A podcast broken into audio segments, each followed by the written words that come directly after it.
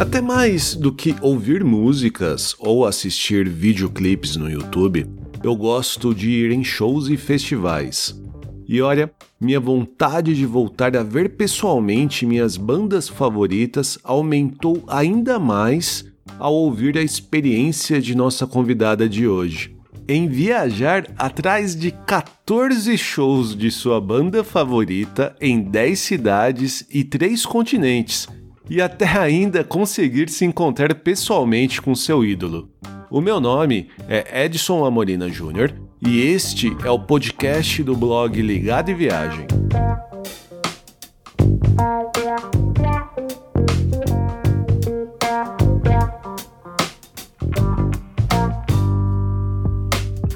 Houve um período na minha vida quando morava na cidade de São Paulo, era jovem, sem filhos e tinha energia.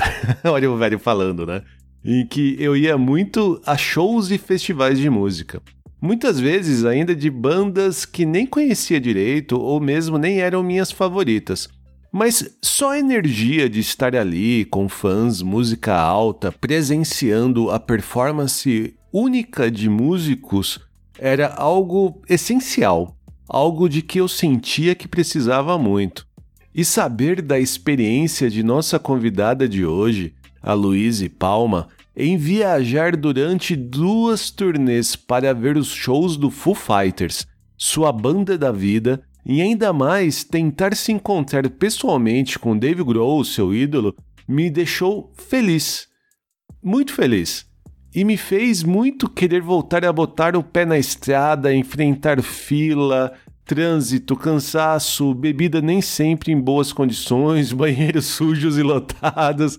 Veja só, pode ter certeza que as histórias que ela conta são realmente muito boas.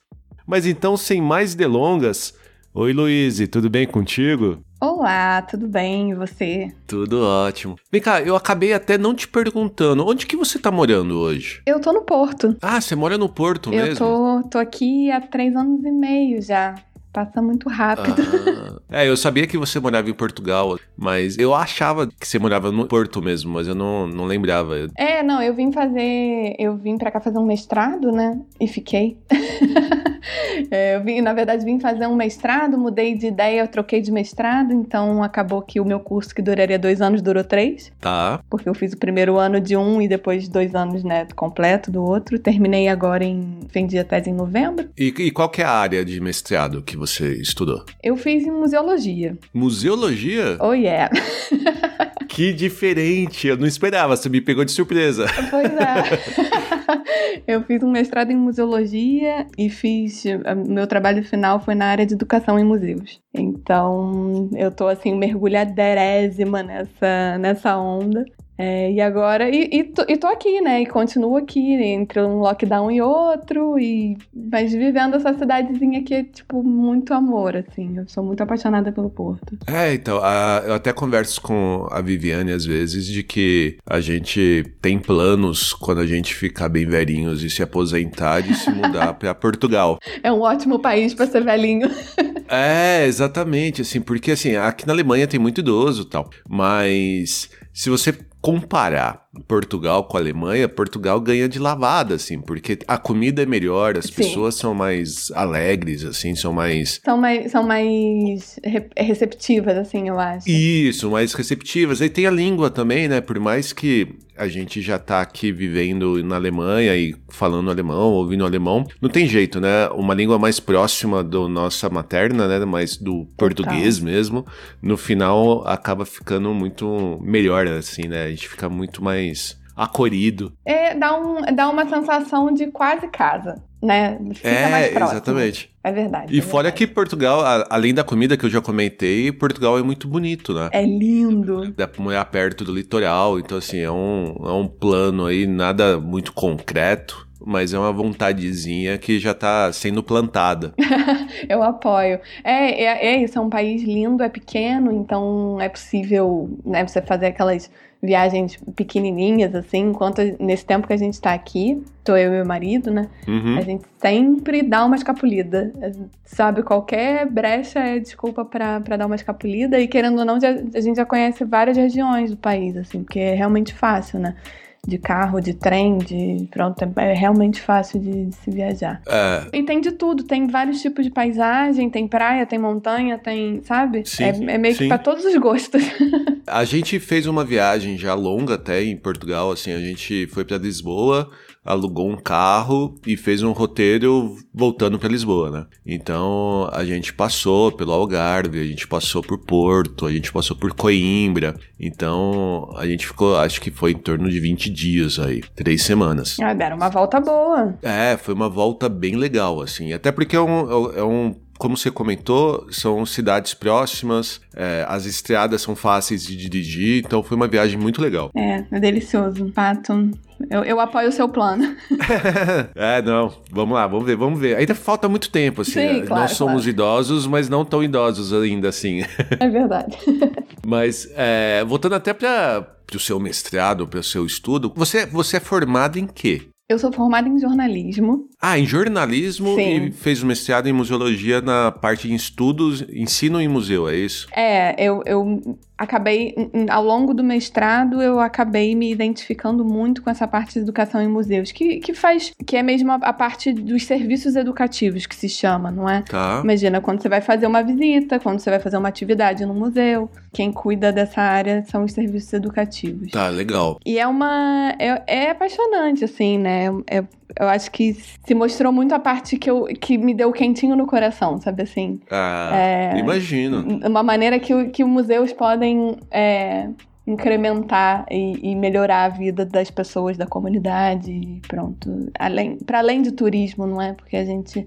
Até então, a minha vida de museu era muito de turista, né? É o que eu ia comentar, né? A gente gosta muito de museu, a gente sempre tenta conhecer algum museu e incluir nos nossos roteiros de viagem, mas a gente acaba sendo limitado aos museus mais famosos ou aquele museu que tem uma obra mais conhecida Claro. e sempre com essa visão de turista, né? Claro. Agora, mas eu lembro, você falando de educação no museu, eu tenho na minha memória, assim, de quando eu tava no primeiro grau, né, que hoje é o ensino fundamental. Eu não lembro exatamente qual que era a série, se foi quarta, quinta série. Mas eu lembro que eu fiz um. Assim, é bem claro que eu fiz uma excursão pro Museu do Ipiranga, em São Paulo. Uhum. E eu não lembro do roteiro que eu fiz. A única coisa que eu lembro dessa minha viagem pro Museu do Ipiranga é que na, no- logo no- no- na entrada dele, que tem uma escadaria assim, Sim. e você tem umas bolas de vidro com a água de vários rios do Brasil. Então tem algumas coisas que, por mais que passe o tempo, é, você fazer aquela visita em loco acaba gravando na sua memória, né? Ficou, né? Pois é. É bem por Ah. aí. É, acaba que é o que a gente fala sobre educação para a vida. É, não é exatamente você ir ao museu e aprender, sair de lá com conteúdo decorado, vamos dizer. Não é, ah, não, aprendi isso, isso. Claro que você pode aprender fatos e coisas sobre a história daquele lugar e tudo mais. Uhum. Mas às vezes é também a parte afetiva, não é? É o, é o lugar na sua memória que aquilo deixa. E eu também tenho uma coisa assim de lembrar de uma, uma atividade que eu fiz. Eu não sei nem quantos anos eu tinha, eu devia ter, sei lá, uns oito anos. Que eu fui à casa de Rui Barbosa com a minha mãe e ela me, né, me deixou lá com uma atividade e eu lembro perfeitamente desse momento, eu desenhando lá com as crianças, não sei o quê. E, e me marcou de alguma forma, não é? E acho que é, é, é por aí. Sim. É, é- é legal. A minha filha, ela tem 10 anos, né? Uhum. E ela gosta muito de museu. É, principalmente museu que tem pintura, assim. Ela gosta de ver desenho, né? Ela gosta de ver quadros, esse tipo de coisa. Legal. É, ela não, né, ainda não tá nessa fase de tentar entender o artista ou tentar, tentar entender alguma escola de pintura, de arte ou qualquer coisa desse tipo, né? Mas só pelo fato de ela estar num ambiente em que o foco é a arte, né? É aquele quadro, já dá um. já é um diferencial, assim. Parece que chama muito mais a atenção dela. Legal. É, o contato direto com o objeto também é legal, né? Assim, essa coisa que a gente tá. Principalmente agora que a gente tá trancado em casa. Uhum. E aí a gente vê né, esses museus, tipo, ah, visita a nossa coleção virtualmente.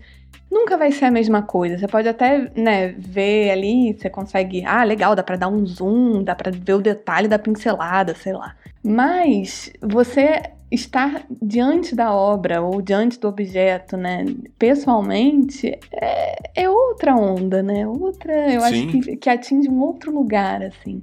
E, e assim, para além disso, a história da, da educação, né, tem, acaba que tem muito a ver com a comunicação.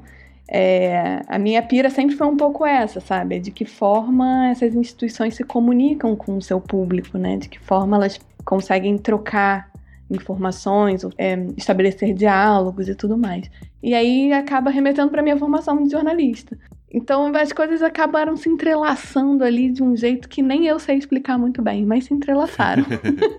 e, mas assim, agora que você já é uma mestre nessa área, né? Que você já defendeu o seu mestrado, é, você tem planos de continuar trabalhando com educação em museu, trabalhando diretamente com essa área? Você tem planos de continuar na parte acadêmica? O que, que você planeja? Ou não planeja nada ainda? Porque esses, esse ano de 2020 atrapalhou tudo que a gente podia ter, né? No nosso planejamento, é, né? Tá difícil de planejar alguma coisa, assim. Eu quero tentar entrar no mercado na área dos museus. E não é só da educação que eu gosto, também gosto da parte da coleção, de estudo de coleção, né? Que tem muito a ver com pesquisa. Uhum. É, mas a área acadêmica para já não, assim, eu até penso em fazer um doutorado em algum momento, mas agora não, assim, foi muito exaustivo. Ah, imagino. Estar três anos mergulhada, sabe, foi exaustivo. Eu preciso de um tempinho. É, eu não fiz mestrado, né, eu acabei me formando no, na graduação e depois uhum. só fiz especialização muito mais voltada para mercado mesmo, assim. Sei. Mas eu tenho alguns amigos que continuaram estudando, fizeram mestrado, fizeram doutorado, hoje são professores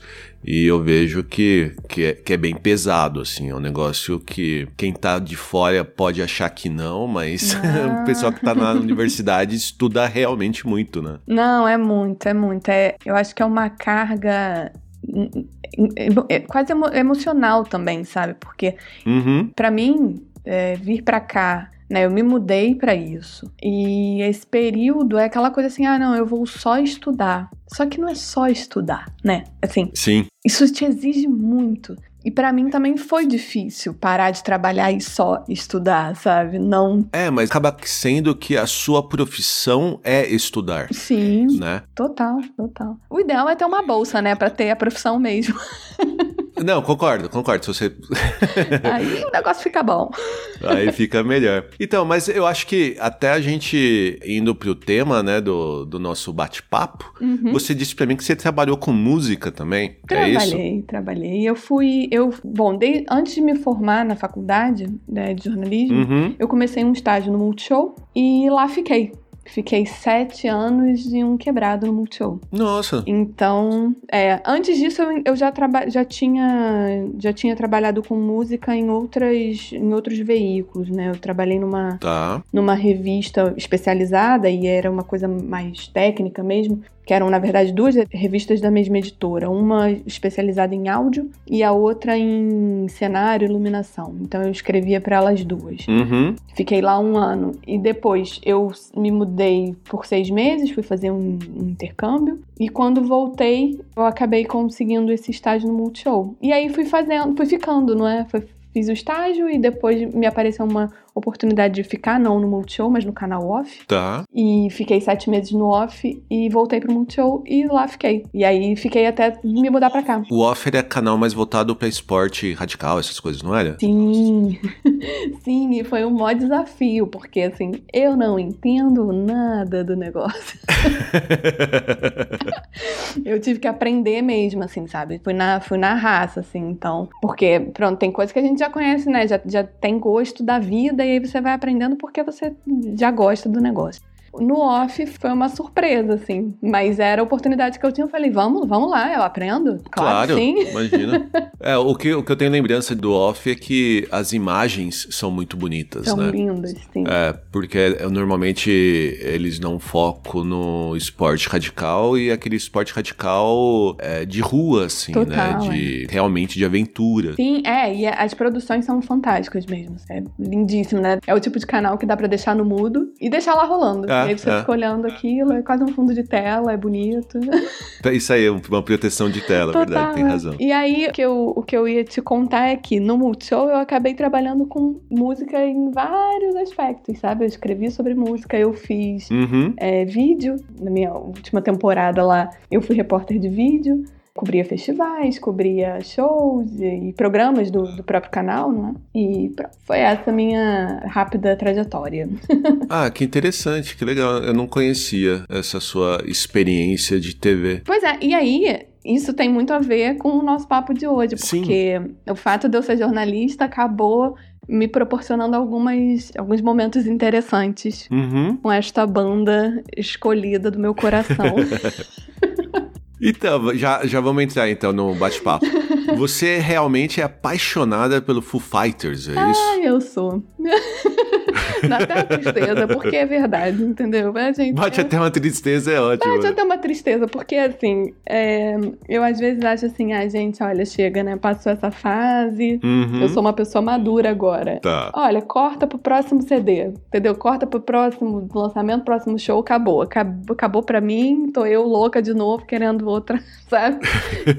Arrumando ideia de novo. É assim que funciona na minha vida, já há algum tempo. É engraçado porque assim, né, quando a gente decidiu conversar, né, sobre essa sua experiência com o Foo Fighters, eu lembrei de quando eu ouvi a banda pela primeira vez e de quando que eu conheci o Foo Fighters, né? Eu era adolescente quando o Nirvana fez sucesso uhum. e eu gostava muito de Nirvana, mas ele é muito mais pela re, aquela rebeldia adolescente, Sim. né? No, no grunge no seu, no seu auge e tal. Mas aí depois eu acabei me afastando, né? Quando, né? Quando o Kurt Cobain morreu, uhum. essas coisas e quando a banda acabou, eu acabei não tendo mais nenhum contato. Aí eu soube, né, que os, né, os integrantes acabaram continuando sua carreira, que o Dave Grohl tinha criado Foo Fighters e tal, mas nunca foi uma banda que tinha me chamado muita atenção, não tanto por eu não gostar da música, porque realmente não já tava em outra tava em, em outra onda, né? É, tava em outra onda, tava muito mais pra heavy metal, indo mais pro rock indie. Mas quando eu tava na graduação, eu morava em República e tinha um dos meus amigos lá, um dos meus companheiros de República que gostava muito de Foo Fighters. Ah, olha e ele ouvia bastante. e a partir daí eu comecei a ouvir um pouco mais mas eu nunca tive, assim, nem de perto essa paixão ou mesmo conhecimento e proximidade de, de gostar tanto da, da, do Foo Fighters. Uhum. E, mas eu vi um show deles no Rock in Rio de 2001. Ah, olha aí, foi o meu primeiro. Foi o seu primeiro? Foi. Ah, legal. Então já, já, já matei uma pergunta. Né? Mas voltando, você gostava de Nirvana? Como que você passou a gostar do Foo Fighters? É, assim? então, é, o Foo Fighters tem um lugar, assim, muito afetivo, né, na vida. É, eu, eu tenho uma relação muito afetiva com música, né? Na verdade, afetuosa, vamos dizer. É, é, as bandas que eu gosto têm esse lugar lá atrás. E, e o Foo Fighters vem daí, né? Vem da minha descoberta de música. Só que antes, claro, veio o Nirvana, né? Eu tinha, sei lá, 13, 14 anos uhum. e eu descobri, e é muito engraçado, eu tava pensando sobre isso, né? A gente hoje em dia tem internet, tudo muito fácil, não sei o quê. E, cara, nessa época não era assim, né? Então eu conheci o Nirvana com música, né? Com CD do meu tio. Meu tio tinha lá uma coleção maravilhosa de CDs que eu comecei a vasculhar. E a ler revista. E aí eu meio que me encantei pela história do Kurt Cobain. Ele já era morto nessa época. Né, uhum. Devia ter uns oito anos que ele tinha morrido. E eu me encantar é um pouco mórbido, né? Mas assim, era uma coisa meio. Não, não, sim, sim. Sabe? Do tipo, nossa, esse cara, sabe, super talentoso, lindo, não sei o quê, puta sucesso, nanana. O que, que aconteceu ali? O que, que houve? E aí eu comecei a meio que estudar mesmo, cara. Quando eu vi, eu sabia a vida do homem de cabo a rabo, sabe?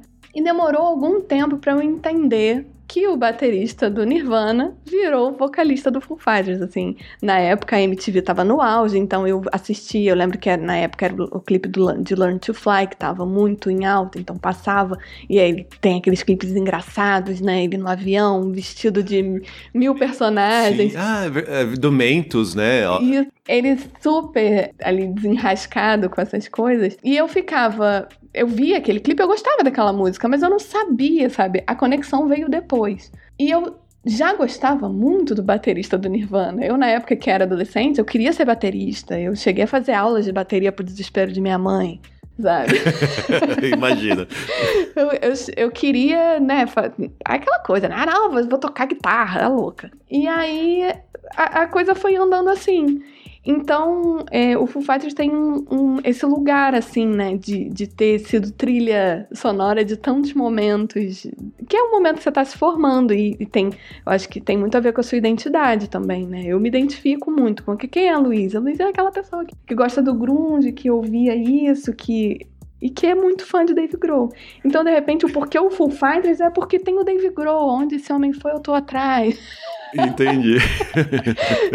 eu realmente sou muito fã dele, assim. Eu gosto muito da, da claro, do trabalho que ele faz no Foo Fighters. Eu acho é fantástico, obviamente. Uhum. Mas eu acho ele um, um cara admirável, assim. Eu gosto muito. Tanto é que eu, tipo, ouvia, ouvia não, ouço, né, bandas que ele já tocou, né, tô sempre atenta, sempre estive atenta ao que ele estava fazendo é, fora do Full Fighters também, né? É, o que eu, o que eu, assim, o que eu lembro de ler bastante, assim, né, de jornalistas e críticos de música, incluindo aí, acho que o é, lá em São Paulo, principalmente, a gente acaba tendo muito mais contato, que era o Lúcio Ribeiro, uhum. no Pop Load ele sempre falava que o Dave Grohl era um cara gente boa, assim, né? Sim, ele tem essa fama, né? Do cara mais legal do rock, não sei o quê. Não tem jeito, você fala do, do artista, eu tenho essa memória. Sim, não, e é engraçado, né? Porque essa fama faz você gostar ainda mais, sabe? Você fala, é, aquele cara é muito gente boa, sabe? Ele tá sempre rindo, ele é muito simpático, farofeiro, sabe?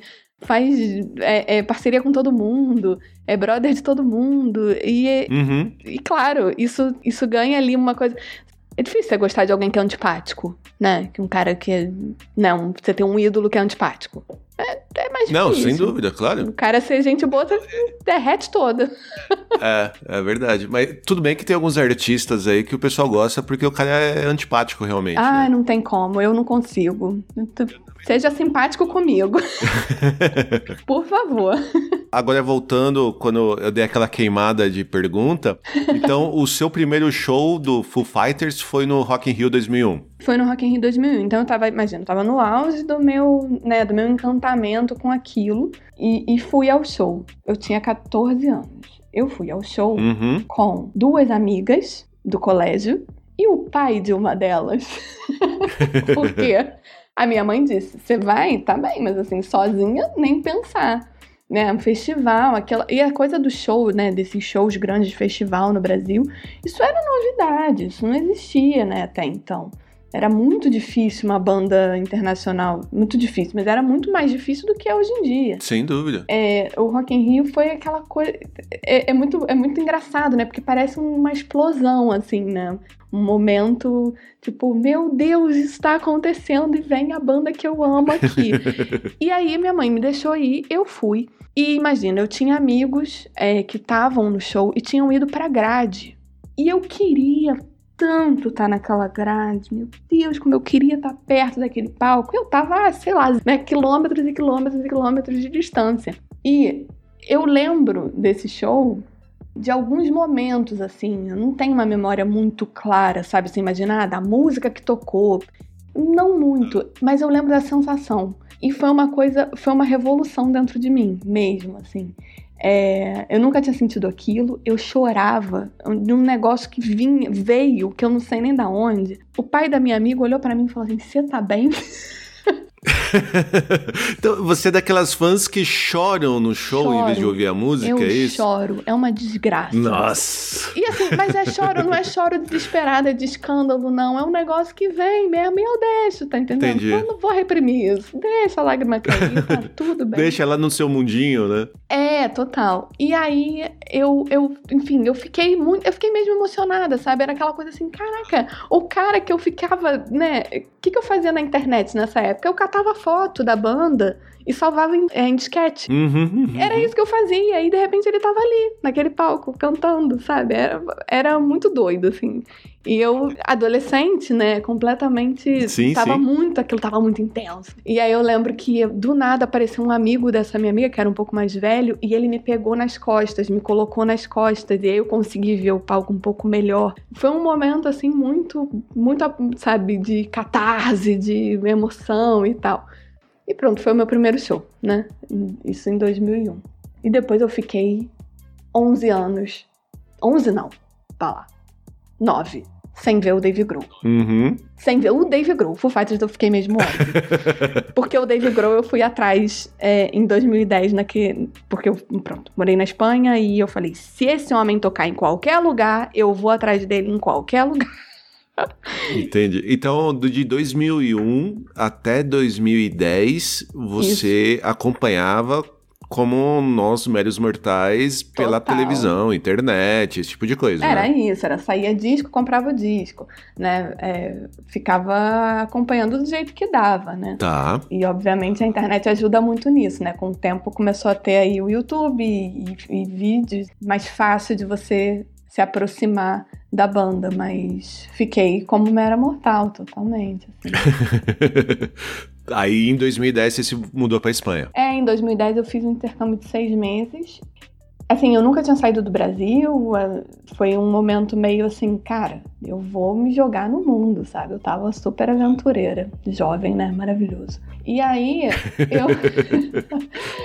e aí foi isso. Em 2010 eu fiquei. Eu tinha alguns, alguns artistas que eu falei assim: bom, se eu conseguir ver isso aqui, eu vou ficar muito feliz. Então eu fiquei meio que mapeando as turnês e vendo a possibilidade de. E o, o, o Dave Grohl, na época, tava com The Crooked Vultures. Foi aquela banda que ele fez com o Josh Homme, que é do Queens of the Stone Age, com o John Paul Jones, Led Zeppelin. Então eu fiquei. Ele tava em turnê, e aí ele tocou num festival é, na Alemanha. E foi minha viagem para a Alemanha. Uhum. Foram alguns dias, eu aproveitei e fiz quatro cidades. Essa história virou um capítulo de um livro de como eu viajei atrás da banda, de couchsurfing, carona. Tá. e, e, vi o Dave Grohl tocando bateria. É, isso eu lembro. Ah, ó, tá aí, ó. Eu, porque eu, eu lembro. Quando que eu lembro isso? Eu lembro que. Foi no evento que eu levei um livro. Exatamente. Foi. Exatamente. Foi no EBB. Isso. De. De Madrid. Então, eu lembro disso que a gente, né, acabou participando daquele evento em Madrid, o EBB, né, o encontro aí de blogueiros brasileiros que moram aqui na, na Europa. Isso. E que você tinha levado um livro contando, né, com esse capítulo contando essa sua experiência, né? Foi, foi. É, eu levei pra sorteio, né, uma coisa assim. Verdade. E foi isso, virou esse, esse capítulo foi muito legal, assim, porque. Por isso que eu digo que eu sou fã de Dave Grohl, né? Porque é isso. Ah, tá tocando bateria ali, eu vou ver. Fui eu. Fui eu ver. É, foi, mas foi, foi incrível. Ah, eu imagino. Aí depois você, depois dos seus seis meses de intercâmbio na Espanha, você voltou para o Rio de Janeiro. Aí eu voltei para o Rio, aí eu fui arrumar né, outro estágio, e foi nessa que eu fui trabalhar no Multishow.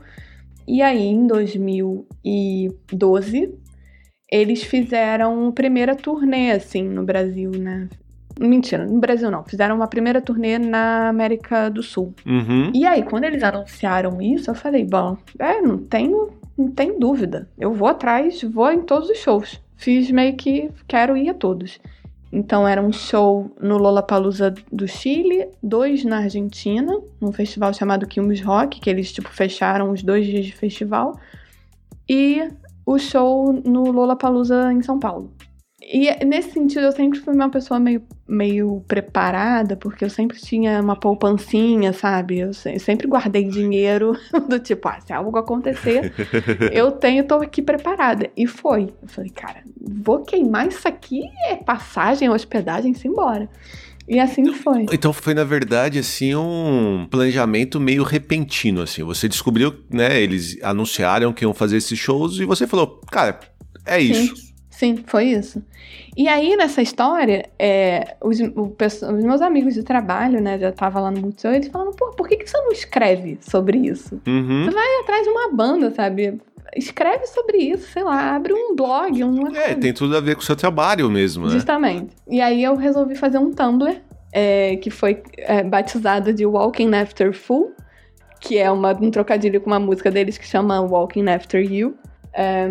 E aí fiz esse Tumblr e aí meio que fiz a, a minha própria cobertura, né? Uhum. Eu ia fazendo uma espécie de diário. E nessa minha primeira, eu chamei a primeira turnê, eu, que é basicamente, fiz a turnê junto com eles. Não deixa de ser, né? Total. Eu entrei numa que assim, cara, eu vou dar um jeito de encontrar com o Dave Grohl em algum momento, sabe? E, e sei lá, eu, eu a, a, a, o lance é, eu queria, como fã, eu não sei se todo fã é assim, aí eu vou jogar aqui pra galera. Mas, é, como fã, Luiz, eu sempre eu sempre quis. É, a minha ideia era, tipo, dar um abraço e dizer, cara, obrigada, sabe?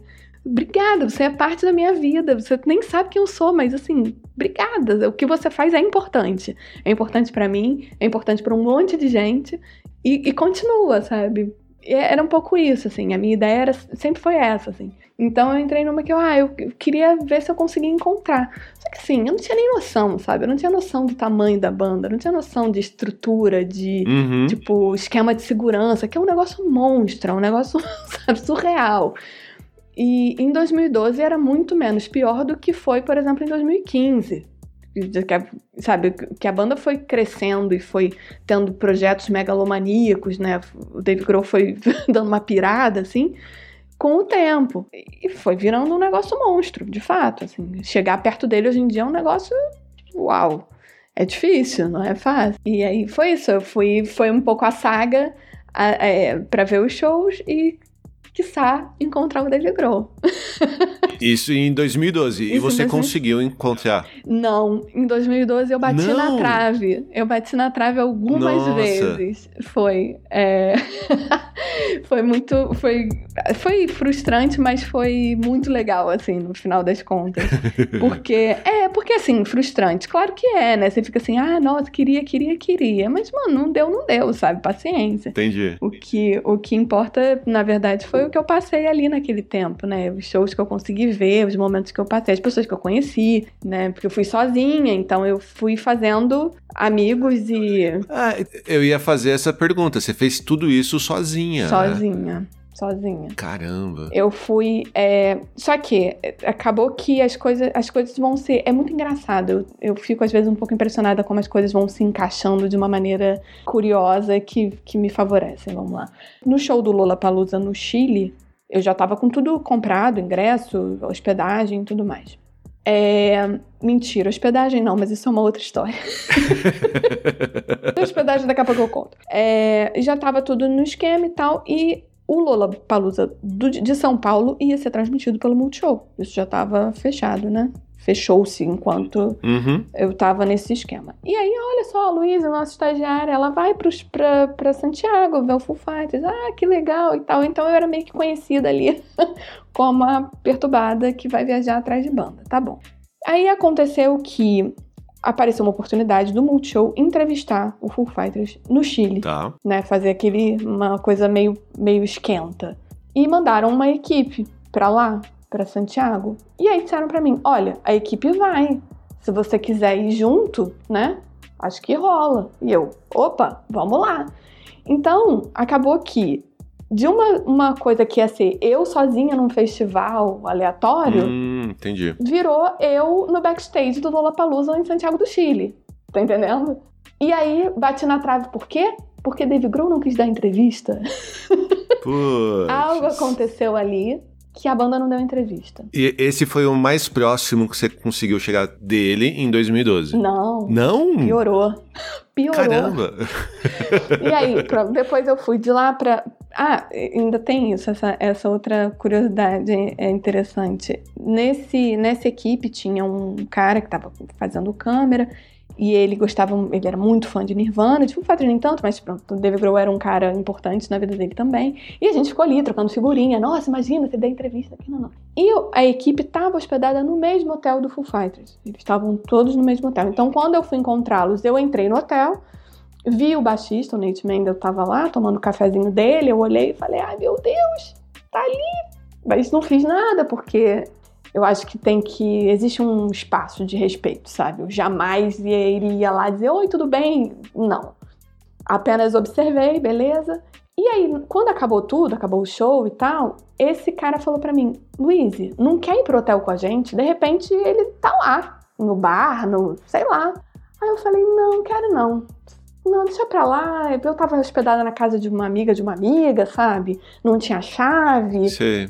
Comunicação complicada. Eu sozinha em Santiago. Falei, não, eu vou, vou logo pra casa, tá tudo bem. O que, que aconteceu? O cara chegou no hotel, o David Grohl tava lá, ele conversou com o David Grohl, tirou foto com o David Grohl, teve CD autografado pelo David Grohl, e eu tava em casa. Nossa. Então, foi por pouco. Mas assim, eu fiquei. Depois eu encontrei com, com ele, né? Com, com o Daniel, que me contou isso, e eu fiquei. Ah, que maravilha. Mas ao mesmo tempo, Edson, é assim. Eu fiquei tão feliz por ele. Porque assim, de repente, se tivesse nós dois, não ia rolar sabe? Entendi. O segurança ia dizer, não, nem pensar, fã, maluco, não. Mas é ele sozinho, de repente rolou porque era ele sozinho, sabe? Não, não tenho muito, muita pira com isso, não. Mas enfim. Aí depois eu fui para Buenos Aires, cheguei a ver a banda chegando no aeroporto, com aquela correria, não sei o quê. Uhum. Então, né, tava próximo de algum jeito. E você, além de você saber as cidades onde teriam shows, você também tinha todo o roteiro, né? De qual aeroporto ia pousar, Nem de qual hotel ia se hospedar. Nada. Não? Eu soube lá em que hotel eles estavam. Aí até teve um. Foram dois shows, no segundo dia eu fui lá dar uma pinta no hotel. Mas tinha tanta gente. E aí também tem um pouco isso, assim. Eu pensava, cara, eu não quero. Eu não tinha essa vontade de estar ali, aquela confusão, e ah, vamos aqui só tirar uma foto. Uhum. Não via muito propósito nisso, sabe? Tá, entendi. É, de estar lá e ah, porque eu tenho uma foto. Não, não era isso. Não era essa onda. Eu queria ter um momento ali só, sabe, de poder falar, por exemplo, sabe? Tá, entendi. E aí, enfim, eu fui, eu cheguei aí no hotel, não, não, ach, não achei que era o caso, fui-me embora, fui pro show, né? Fui pro, pro estádio lá. E aí, na, quando cheguei em São Paulo, é, eu tava com pulseira, né, por conta do, do trabalho. Uhum. E aí eu soube, olha, David Grohl vai tocar uma música com Cage the Elephant, que era a banda que ia tocar em outro palco. Aí eu cruzei o Lollapalooza, né, o, o jockey, correndo, que nem uma maluca. Entrei no backstage, né, na parte de trás do palco, e de fato ele tava lá olhando o show, assistindo o show do, da, dali da lateral do palco. Aí eu fiquei olhando aquela. Sabe, é meio. Pra mim, passa em câmera lenta naquele momento, sabe? Na minha memória. Ele ali em pé e eu, cara, o cara tá aqui na minha frente, né? Que coisa. E aí, da mesma forma que passa em câmera lenta, de repente é um estalo e a coisa some. De repente ele vira as costas, resolve ir embora. E aí? ele se mexe, mexe 200 pessoas atrás, não é? É, um negócio automático, segurança com mulher, com não sei o que, blá, blá, blá. uma trupe, né? Sempre uma enturragem. E aí, é, o Guilherme Guedes, que é o apresentador do Multishow, já era apresentador na época, conseguiu falar com ele. Eu vim atrás correndo. É claro, o segurança viu uma pessoa correndo, me barrou na, na cara, assim. E eu gritei, falei, Dave, por favor. E ele olhou para mim e falou, desculpa, eu tenho que ir embora. Entrou no carrinho e foi embora. Eu chorava. Assim, não nesse momento, né? Eu, tipo, Tá, pensei, tá. ai, droga. É, Nesse momento você se manteve a estagiária de jornalismo profissional, né? 100%. Ele foi embora, eu virei as costas, saí, né? Saí do- da área restrita. E aí chorava. Chorei, chorei, chorei. E aí todo mundo que falava comigo, caraca, tu chegou muito perto. Eu, "Ah!" Passei um dia inteiro chorando. Mas era isso, era aquela coisa do tipo, caraca, foi tudo muito pouco, sabe? Sei. É, mas, mas foi, foi. Eu guardo isso na, na, assim, na, na memória com o maior carinho, sabe? Foi aquele momento. E mais legal, existe um vídeo disso. Não aparece. Só tem a minha voz pe- pedindo, Dave, por favor. Dave, please. Sério? Aham. Porque tinha um cara gravando esse momento, ele saindo no carrinho, não sei o quê. E existe esse, esse Ele tava gravando pro Multishow, é isso? é, ele tava gravando pra ele, era no celular dele. Depois Ah, ele me tá mostrou, ele, tá, eu falei, tá, ah, não entendi. quero nem ver isso, meu filho. Joga esse vídeo fora. Mas não, é, é, é curiosíssimo. então pronto, bati na trave. Bati bastante na trave, mas tudo bem. Passou. Passou. Aí depois de, do seu pequeno tour de 2012, você repetiu em 2015, Repeti né? em 2015, foi. E aí, o que é antes de 2015, do meu tour de 2015, eu tive uma oportunidade muito massa, que aí tem muito a ver com a com o jornalismo, né?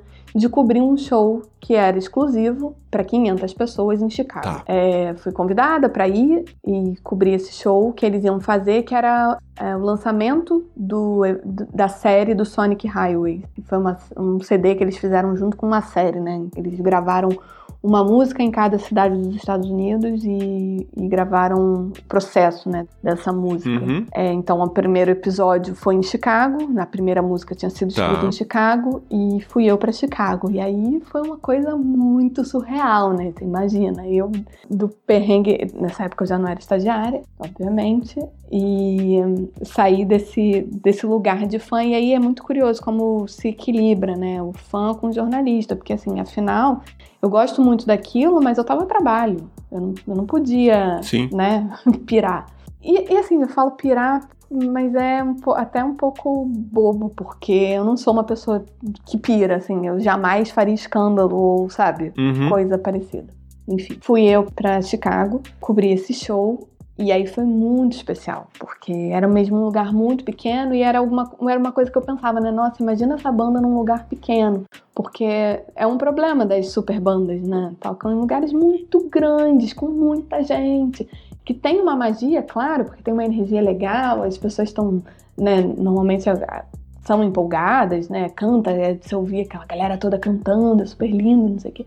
Mas, puta, num lugar pequeno, deve ser uma onda. E aí caiu esse, esse presente, porque foi mesmo um presente, eu ter ido para Chicago para fazer isso. E foi incrível. E aí, o que acontece? Eu, obviamente, eu não tinha nenhuma pretensão de encontrá-lo assim, né? A não ser que fosse por acaso, sei lá, imagina, tá chegando pro show e eu tá ali. Mas eu também não. Eu nunca corri muito atrás disso, sabe? De ficar guardando o caixão e esperando chegar ou esperando sair eu, eu deixava rolar, assim. Mas eu, eu escrevia, eu sempre tinha uma carta escrita. Que eu dizia assim, bom, se eu encontrar rapidinho, dá pra eu dar um papel, tá entendendo? Entrega um papel. Você tinha uma cartinha que você guardava no bolso. Isso. Pra entregar pro Dave Grohl. Eu sempre tinha. Tá. Era meu, meu álibi. e aí, nesse show, eu consegui entregar no meio do show. a cartinha. Como assim? Eu tá, bom, eu, eu fui antes, né? Eu, eu, tive que produzir algumas pautas e aí foi um barato, porque eu fui, imagina, no lugar que é a, a capa do disco. Aí fui lá, subi, é uma torre gigantesca e tal. Fui no estúdio que eles gravaram, bati lá na cara de pau e disse: Oi, tudo bem? Eu sou uma repórter vindo do Brasil, posso entrar para tirar umas fotos? Uhum. E o cara, tá bem, pode. e aí perguntei para ele como tinha sido a gravação e coisas assim.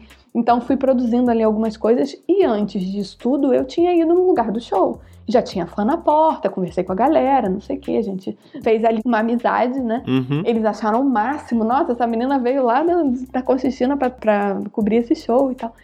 E quando eu voltei pro show, de fato, eles já tinham entrado, né? Essa galerinha que tava lá na frente. Tá. Eu entrei no show, fui andando, avistei, dei aquele tchauzinho e eles, vêm!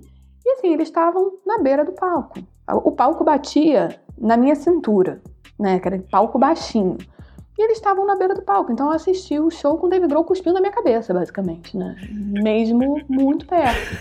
Então eu tava muito perto, eu tava ali muito. E eu falei, cara, eu vou levantar uma mão aqui com esse papel, vai que ele pega. E pegou. E aí foi mó barato, porque eu tinha comentado com eles, eu falei, eu vou tentar entregar, não sei o quê. E quando eu entreguei, eles me abraçaram, todos, são uns cinco, assim, me abraçaram e pulavam comigo. Ué! tipo, é legal. tetra! E, e, assim, tinham me conhecido há aproximadamente três horas, sabe? Muito legal, assim, muito. É, é muito maneiro como essa coisa. É, mas show é uma coisa legal, né? Tipo, Ai, é, é, um. Não sei, é um transe, uma vibe, assim, é um Sim. clima diferente, né? Sim, e eu, e eu gosto muito dessa vibe do fã que gosta do fã, sabe assim? Não é tipo o fã que compete com o fã. Não vem competir, que eu tenho paciência. Entendi. Vamos ser amigo, cara, vamos curtir isso junto junto, sabe? Vamos aproveitar junto. Claro. Então, É, foi um momento também super, super legal, assim. Nossa, e o mais maneiro é que tem vídeo disso. Porque o show foi transmitido na época. Tá. E eu consegui pegar exatamente o frame que ele cata a carta da minha mão. Ele catou a carta, lambeu, palhaço.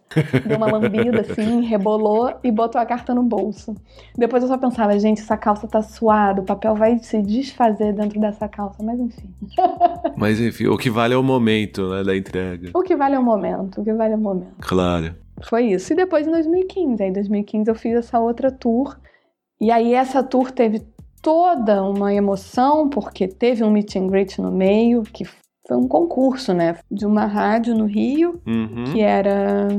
A promoção é: compartilhe uma foto que tenha o nome da rádio com o nome da banda e a cidade, né? Uma imagem. E as duas fotos mais compartilhadas vão ter um meet and greet com Foo Fighters. E eu, quê? Vamos lá. Comecei, né? Fiz uma imagem tosca joguei no Facebook, falei, vamos começar aí, galera, vamos compartilhando. Só que, olha, eu sinceramente entrei nisso achando que, imagina, ah, vou tentar. E a coisa foi, foi ganhando uma proporção interessante, que eu pensei, pô, tenho chance, acho que eu tenho chance. E tive chance, de fato. E você, você compartilhou em, tipo, grupo de fãs, fã-clube, esse tipo de coisa? Aí eu tenho, tenho que assumir aqui que eu virei uma completa psicopata. Foram 10 dias. Toda aquela Louise comedida até agora acabou, acabou. né? Acabou. Porque foi um pouco isso. Foi assim, eu saquei que eu tinha chance. Porque, assim, até então eu falei assim: ah, vou compartilhar, mas imagina, né? Deve ser difícil e tal. Eu não tinha muita noção do que, que era aquilo. Só que foi andando bem. E aí era possível acompanhar o desenrolar da história, porque tinha uma hashtag. Então eu fui acompanhando. E aí eu fui vendo que eu tinha chance. E aí há dois pontos aqui. O primeiro é que eu tinha chance. O segundo era que tinha um monte de gente roubando na história. Do tipo, comprando share, né? Hum. Você via assim, ah, o cara tem tantos a tal hora. Sei lá, 10 horas da manhã ele tem mil compartilhamentos. E aí às 10 e 5 ele tem 1.500. Não dá. Não dá. Está errado. Claro. E aí eu montei um grande esquema com amigos muito queridos, são pessoas que, assim, de verdade, se não tivesse, se não tivesse a participação dessas pessoas, é, não tinha rolado mesmo. Que era uma galera que tinha uma fanpage no, no Facebook e a gente se aproximou meio que. Acho que foi quando eu fui para Chicago. Eu gostava da onda deles. Tá. E eu falei: olha, eu tô indo pra Chicago, se vocês quiserem, sei lá, que eu mande umas fotos, sabe? Pra vocês divulgarem. Eu tô escrevendo pro Multishow. E eles adoraram e a gente meio que começou a trocar ideia. Então, quando rolou essa promoção, e eu contei para eles, falei, olha, tô aqui participando disso e, cara, a galera tá roubando. E eles, não, vamos, vamos monitorar. E a gente mesmo montou um esquema de turnos Olha que maluquice. Eram turnos e a gente acompanhava de hora em hora, a gente printava todos os concorrentes, né? Uhum. Isso durou 10 dias a promoção. Caramba! Né? Do dia que foi divulgada até o. É longa. Foi. Porque normalmente essas promoções são rápidas, né? 10 dias é muito tempo. Não, foram os 10 dias mais insanos da minha vida, assim. Imagino. Eu, eu, eu não dormia, eu não comia eu não mal trabalhava. Imagina, meu chefe foi muito incrível porque ele ele podia ter falado: "Minha filha, o que está acontecendo?", sabe? Mas não, ele abraçou a causa. Eu passei a, a monitorar essas pessoas e lá pelas tantas eu contatei a menina que estava em segundo lugar. É, falei com ela, falei: "Olha só, existe, tá rolando isso aqui, não sei se você tá vendo. E ela, não, não tô. Eu falei, pois é, tá acontecendo isso. Se não tiver ninguém roubando, quem ganha sou eu e você. Uh. Eu em primeiro, você em segundo. Vamos na rádio. E a gente foi até a rádio. Fui na rádio, levei um dossiê, levei um pendrive com todos os prints, levei prints impressos, mesmo um dossiê, uma pasta. Falei: olha só, vocês estão fazendo promoção, né? Então vocês prestem atenção. Porque isso não é justo. Cara, que que é isso? Cara, as pessoas na rádio me olhavam com uma cara, elas me receberam e falavam assim, peraí, é, vou chamar o responsável. Foi aquele momento assim, eu falei, gente, agora eu sou tirada de maluca mesmo, acabou pra mim.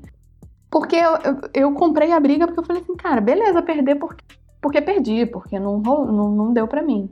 Agora, perder porque tem gente comprando? Ah, não. Ah, não. Ah, não. Ah, não. não tem condição. e aí foi nessa que eu, que eu ganhei a promoção. É, porque de fato eu tive mais, mais compartilhamento. Não ganhei porque fui lá, né? Eu ganhei porque de fato eu tinha mais compartilhamento. Eu entrei mesmo numa espécie de campanha eleitoral, cara. Era uma coisa muito maluca. Eu imagino. Eu visitei todos os canais da Globosat, sabe? Eu ia de, nos escritórios, eu falava com as pessoas. Eu fui pro shopping pedir na fila do cinema. Você tá falando sério? Tô falando seríssimo. Eu fui eu e o Caio, que foi o menino. O que, que acontece? Nesse, nesse, nessa situação, ganhava a pessoa e um amigo. Eu me juntei contra o fã. Eu falei, cara, você tá afim? Ele, tô afim. Eu falei, então beleza, é nossa campanha. E a gente entrou junto. E aí fui eu, Caio e mais uma amiga maluca também. É, o Caio mandou fazer uma camisa maravilhosa.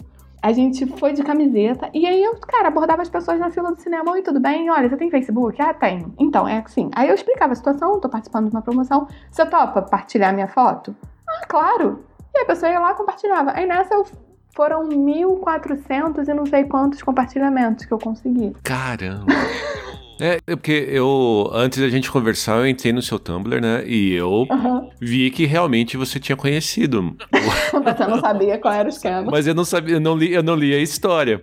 E a única coisa que eu lembro é que tem uma imagem lá falando ajude a Luíse a conhecer ou Dave Grohl, alguma coisa assim. Isso fazia parte da sua campanha eleitoral, é Exatamente, exatamente. Ah, e aí entendi. foi isso, né? Meus amigos pedindo para outros amigos. Foi uma rede bonita, assim, é mó barato, porque chega janeiro.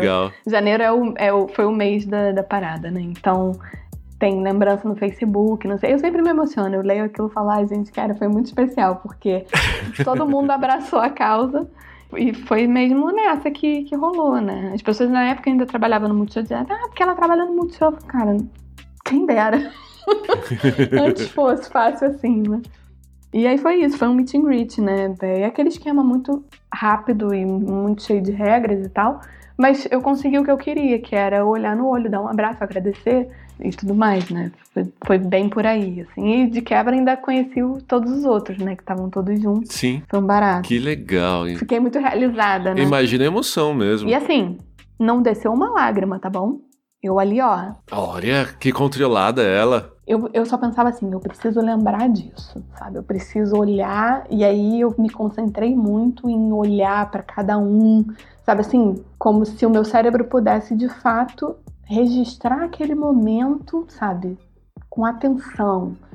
Porque às vezes esses momentos assim que você tá muito emocionado, muito ansioso, não sei o quê, acaba que passa tão rápido, né? E depois você fica assim, cara, como é que foi mesmo? Nem sempre a sua memória é. É, não. Né? É, funciona nesse sentido. É bem assim mesmo. Então eu, eu só pensava nisso. Eu quero lembrar. Eu quero ter isso comigo. Você ensaiou quantas vezes o discurso? Ah, pro Dave Grohl na frente do espelho? Cara, eu, eu, vou te falar que eu pensava o que, que eu ia dizer. Uh. Na hora eu não consegui dizer nem metade, obviamente. Mas Imagino, eu tinha uma cartinha. Eu ah, eu tinha uma cartinha. Ah, a famosa cartinha. Claro que sim. Então, mais uma cartinha pra Dave Grohl. Dei ali mais uma. Ainda falei pra ele, eu falei, olha, eu te entreguei uma dessa em Chicago. Aí ele fez uma carinha do tipo, ah, deixa eu lembrar. Claro que ele não ia lembrar, sabe? Claro. E, mas foi, foi muito legal. E eu tenho uma tatuagem no braço, né? Então é, o Pat Smear viu a tatuagem e falou, olha isso aqui, não sei o que. E foi, foi um momento muito, muito gostoso, assim, né? De tipo, coroa a parada, né? Na, na minha cidade, no, era o, o, show que eu tava esperando muito, enfim, foi muito, muito legal.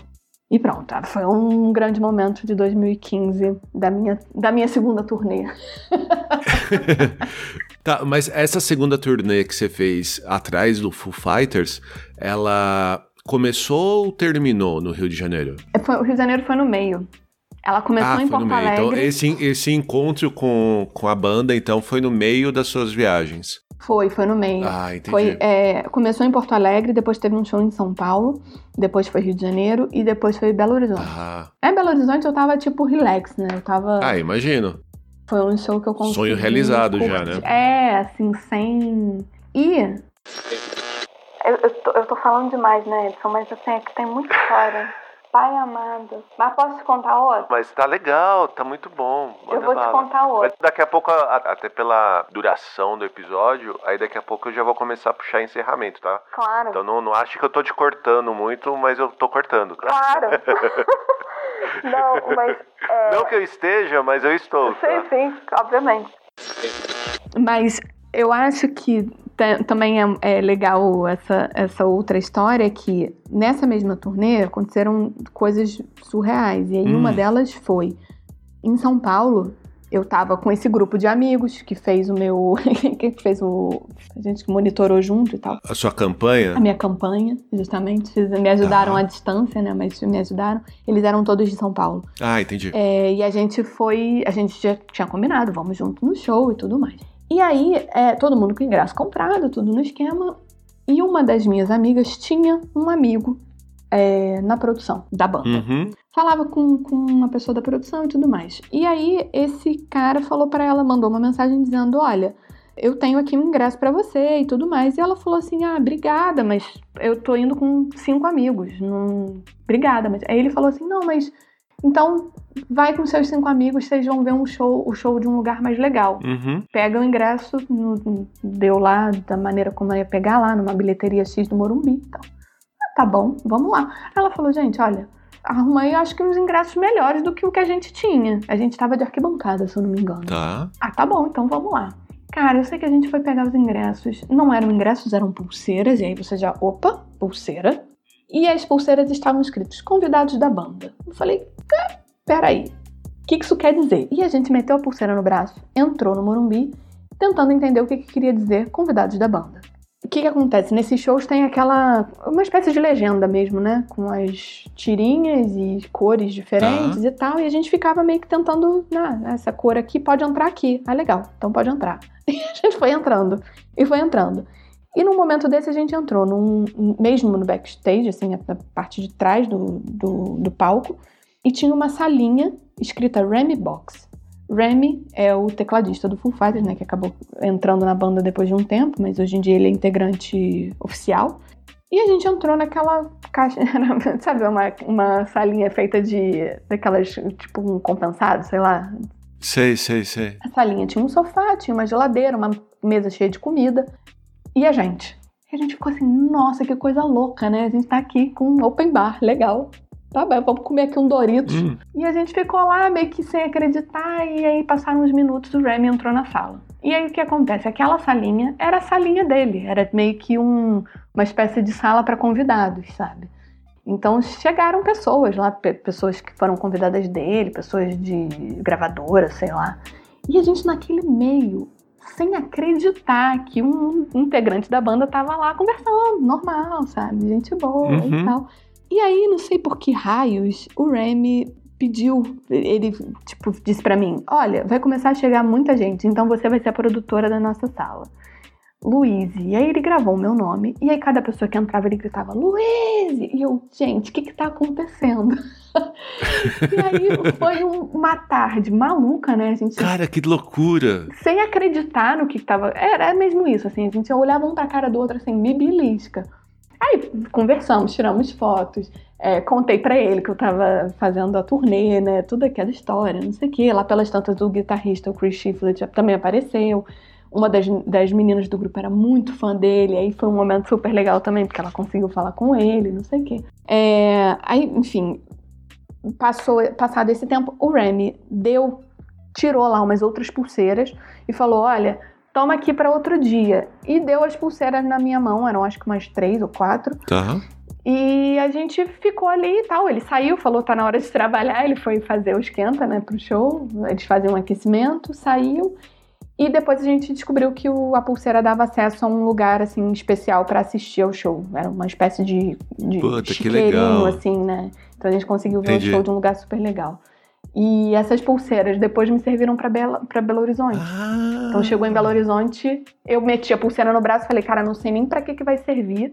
Mas entrei com o meu ingresso normal, chegando lá dentro, eu fui vendo onde eu podia entrar e dava na Run Box de novo. E aí quando eu abri a porta, ele olhou para mim e falou: "De novo?". Eu falei: "Sim". que massa! Ele lembrou de você, lembrou, então. Lembrou, é. Mas em Belo Horizonte foi mais calma, assim, tinha menos convidado. Eu acho que ele também já tava tá, cansado. Claro. Quando a gente entrou na sala, ele tava, tipo, deitado no sofá ouvindo música muito alta, tipo um Jorge Benjó, sabe? Muito alto. Uhum. E a gente ficou ali pouco tempo. Ele ficou pouco tempo, é, tava com cara mesmo de acabado. ah, eu imagino, né? É, na Porque cara deve ser muito cansativo. Se pra gente que tá no show só assistindo já é muito cansativo ficar aquelas horas em pé e e curtindo, né, gente? Lá só curtindo o espetáculo, né? Total. Imaginem pra quem tá na corroeria lá no fundo, né? Pois é.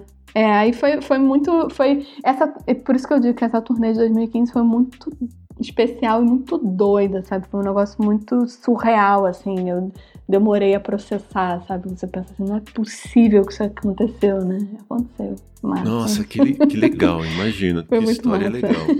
E depois de 2015, você foi em algum outro show do Foo Fighters ou não? Ou, você, ou, já, ou, já, foi o suficiente? Não, ah, nunca ah, é. Olha, já foram 14. nunca é. Nunca é. Já foram 14 na vida. 14 shows? É. Que é isso. E depois de 2015 eu fui, em 2017 eu fui para Lisboa. Uhum. Foi o ano que eu vim para morar aqui. E aí eu, antes de saber a data que eu ia me mudar, eu comprei o ingresso e falei, olha, tá. eu vou comprar o ingresso. E aí eu acabei me mudando mais cedo por conta desse show. Eu vim para Portugal uns meses antes do que eu precisava. Mas eu falei, ah, tá bom que a gente organiza a vida. E eu ainda vejo Full Fighters. E assim foi. Fui nesse mesmo ano em Barcelona, também num show secreto, que aí eu consegui fazer o link entre a gravadora e o Multishow. Eu tipo, escrevi, né, cobri o show para o Multishow de novo. E foi um show menorzinho, foi para 1.500 pessoas também, só para convidados e tal, foi bem legal.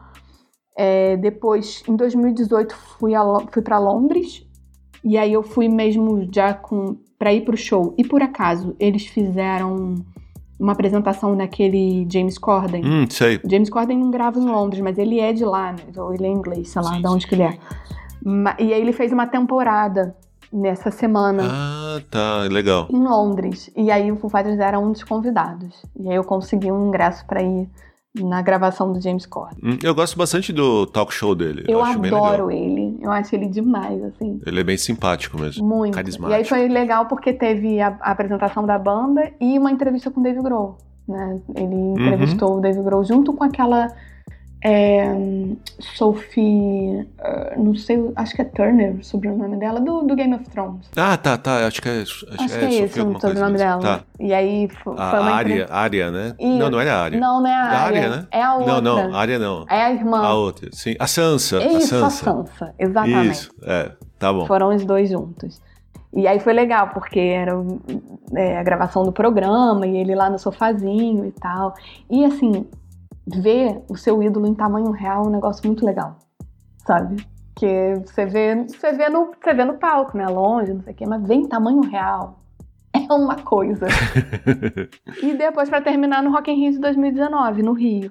Que eu fui a trabalho. Ah, tá. Eu, eu fui pro Rio só para fazer o Rock in Rio, mesmo trabalho. Calhou mil coisas e eu, de verdade não tinha nada a ver com o Foo Fighters nesse, nesse sentido. Mas já que eles iam tocar, não é? Por que não, né? Por que não? E aí foi um segundo encontro. Eu consegui acompanhar uma entrevista, né? Eu tava na, na produção e tudo hum, mais. Ah, ah, tá. E foi, eles fizeram uma entrevista e eu fui, né, como produtora junto com, com a equipe. Entendi. E aí outra cartinha.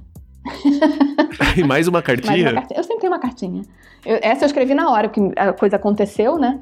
Eu falei, calma aí, calma aí, me dá aqui um papel, uma caneta rapidinho, tu, tu, tu, tu, tu escrevi rapidinho. Que legal. Deixei no, na manga. E também era isso, né? Ah, se der para entregar, se der para Mesma coisa, o menino, né, também, produtor, falou, olha, você quer tirar uma foto?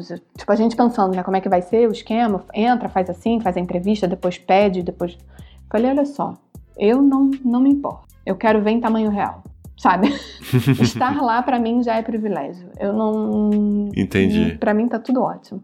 Aí rolou, depois ele, né, a gente tirou foto e tal, e eu entreguei a cartinha. Ele autografou um, um encarte, um CD e tal. E, e pronto. Ah, que massa. Foram, foram bons encontros. e, mas Dentro dessas viagens que você fez agora, já depois de, da sua experiência de 2012 e 2015, né? Uhum. Quando você já estava aqui na Europa, caiu tudo bem assim? Ou você também acabou passando por alguns perrengues inesperados? Perrengue é com a gente, né? Sempre, né? Sempre. É, é, as coisas andam juntas, né? Tipo, ao mesmo tempo que teve momentos VIP, tipo esse que eu te contei do backstage, não sei o quê, né? Nossa, olha que chique A pessoa também passa de perrengue. Pra mim, eu acho que o maior de todos foi em 2018, quando eu fui pra Londres. Uhum. Era um show num estádio normal. Eu, o meu melhor amigo mora em Londres e a gente ainda não, não tinha ido a um show junto do Full Fighters. Ele também gosta muito.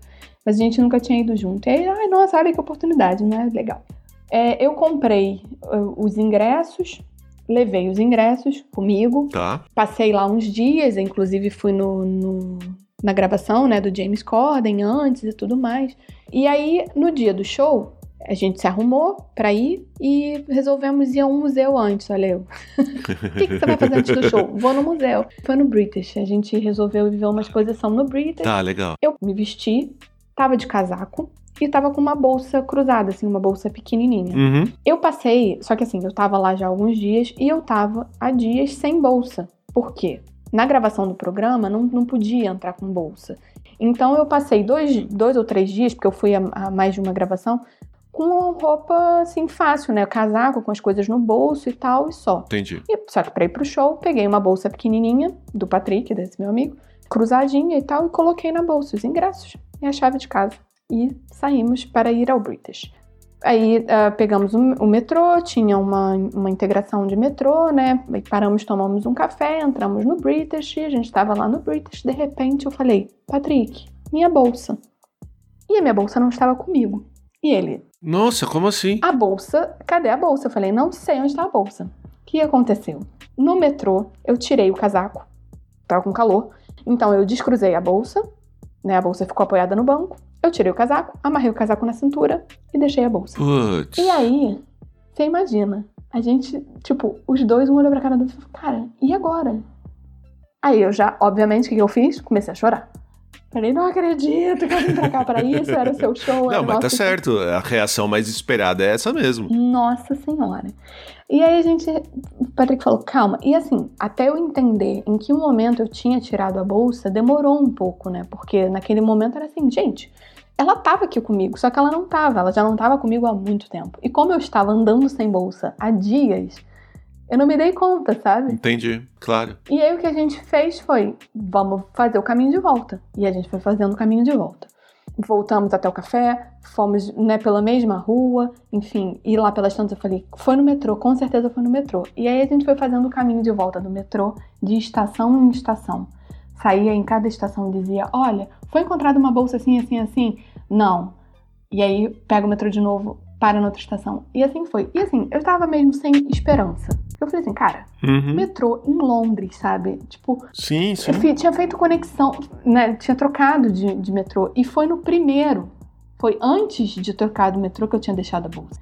Então, assim, eu falei, cara, babou, assim, perdemos, perdemos os ingressos, acabou o show, não vai ter. E eu já tava mesmo convencida de que isso tinha acontecido quando.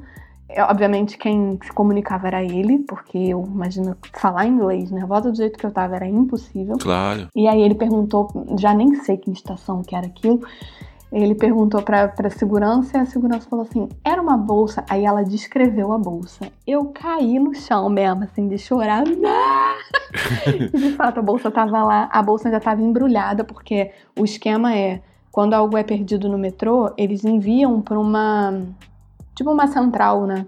De achados e perdidos. Tá. E uma vez que eles enviam pra essa central, você só consegue recuperar, tipo, 24 horas ou 48 horas depois. Entendi. A bolsa estava embrulhada pra ir pra central. Caramba, então você, é, você ia acabar tava, ia tipo- perder o show tudo, né? Ia. Tanto que a mulher falou: olha, tem que ver se ainda tá aqui.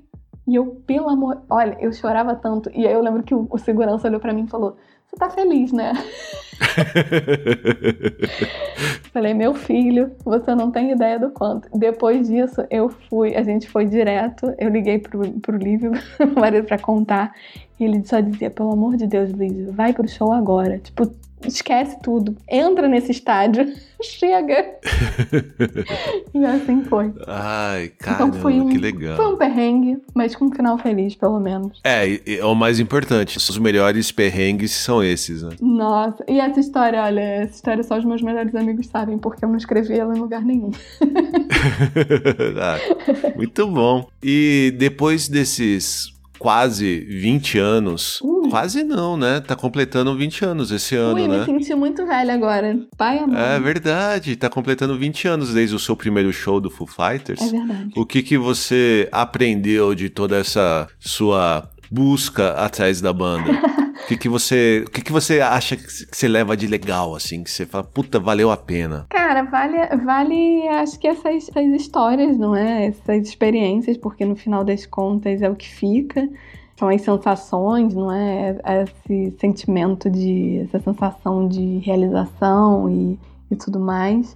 Nada paga esses, esses momentos que eu tive. E aí é uma coisa muito pessoal, né? São momentos que eu lembro de estar no show e acontecer tal coisa, sabe? Aquele momento que ele cantou aquela música e tal, sabe? Sim, Pra mim isso é impagável. É, sim, verdade. é muito especial mesmo, assim.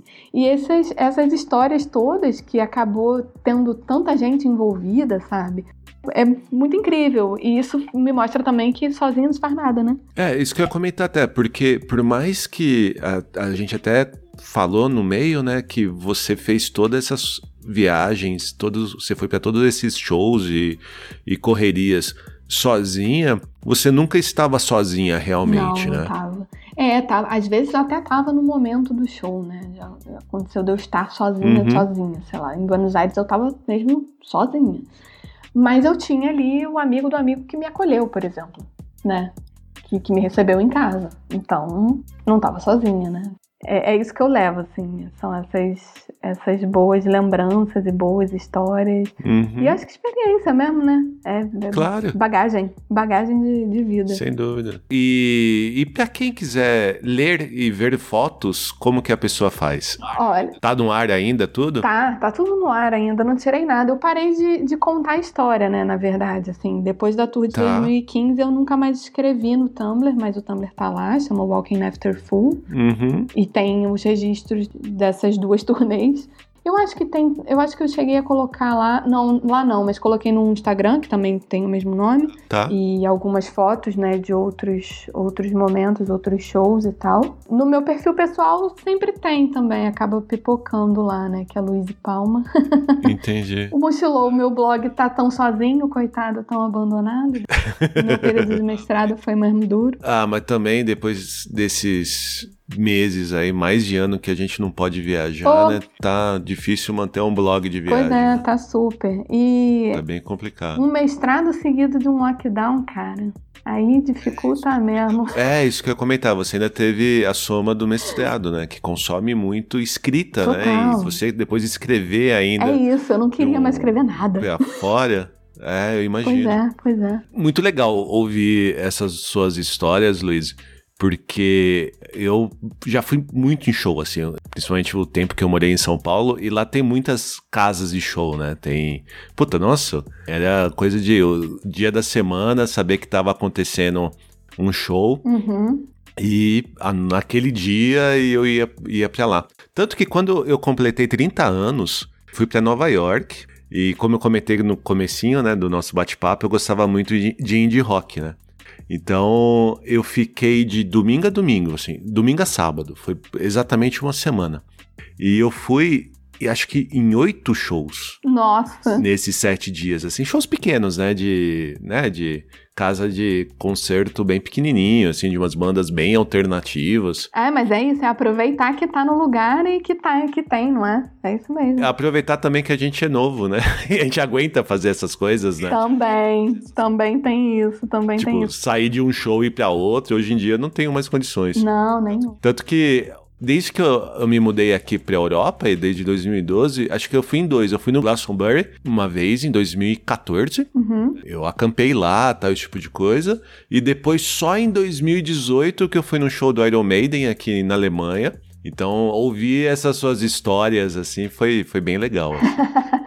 Deu vontade de voltar aí a show, né? Deu, deu muita vontade. Tá na hora também, quando a Olivinha tiver a sua idade de acompanhar a gente, levar ela também. Total, nossa, é verdade. É, eu também, eu sempre, sempre tento encaixar, assim, quando eu viajo. Ainda quando a gente ainda morava no Brasil, a gente fazia essas coisas assim, né? De tipo, ah, vamos ao Primavera Sound. Então a gente tirava férias pra ir ao Primavera e emendava com outra viagem. Sempre foi um hábito, né? Ir a festivais e a shows. E é, é, muito gostoso, né, quando você tá viajando e tem, por acaso, tem um show legal na cidade. Uau! É, é outra experiência, é, o público é diferente, né, os lugares são diferentes, né. Então, acho que é uma oportunidade maneira. Para quem gosta, é prato cheio. Eu, eu sou, sou fã desse, desse tipo de viagem. E, mais uma vez, obrigado aí por ter compartilhado as suas histórias com a gente. Nossa, eu que agradeço. Foi um prazer. É, eu adoro seu podcast, já falei e falo de novo. Parabéns pelo trabalho. E é sempre bom poder contar um pouquinho dessas histórias. Eu me divirto e morro de saudade, essa que é a verdade. Que legal. Obrigada mesmo pelo convite. Espero que nosso bate-papo tenha te animado a, se por agora ainda não podemos viajar e ir num estádio ou festivais de música, pelo menos a procurar um show ao vivo de sua banda favorita e curtir como se todos fôssemos jovens para sempre. E não se esqueça que na descrição deste episódio e lá no post do blog ligadeviagem.com.br eu incluí os links para o blog, o Tumblr e o Instagram da Louise, além de outras dicas de viagem e publicações relacionadas a esse nosso bate-papo. Para continuar a ouvir novos episódios e encontrar aqueles que já publicamos, não deixe de assinar o Ligado Viagem no seu app de podcast preferido do iPhone ou Android. Você pode ajudar a gente a continuar contando nossas histórias e dicas de viagem por aí, compartilhando este episódio com seus amigos ou mesmo comentando em nossas redes sociais. Nós somos Ligado em Viagem no Instagram, Facebook, Twitter e Pinterest. Já se você quiser falar diretamente com a gente, envie um e-mail para podcast@ligadeviagem.com.br. Fique em casa se você puder, fique saudável e que rapidamente nós possamos voltar a ter boas viagens. Até a próxima e tchau! Ladies and gentlemen, we hope that you have enjoyed your flight and that we shall have the pleasure of looking after you again.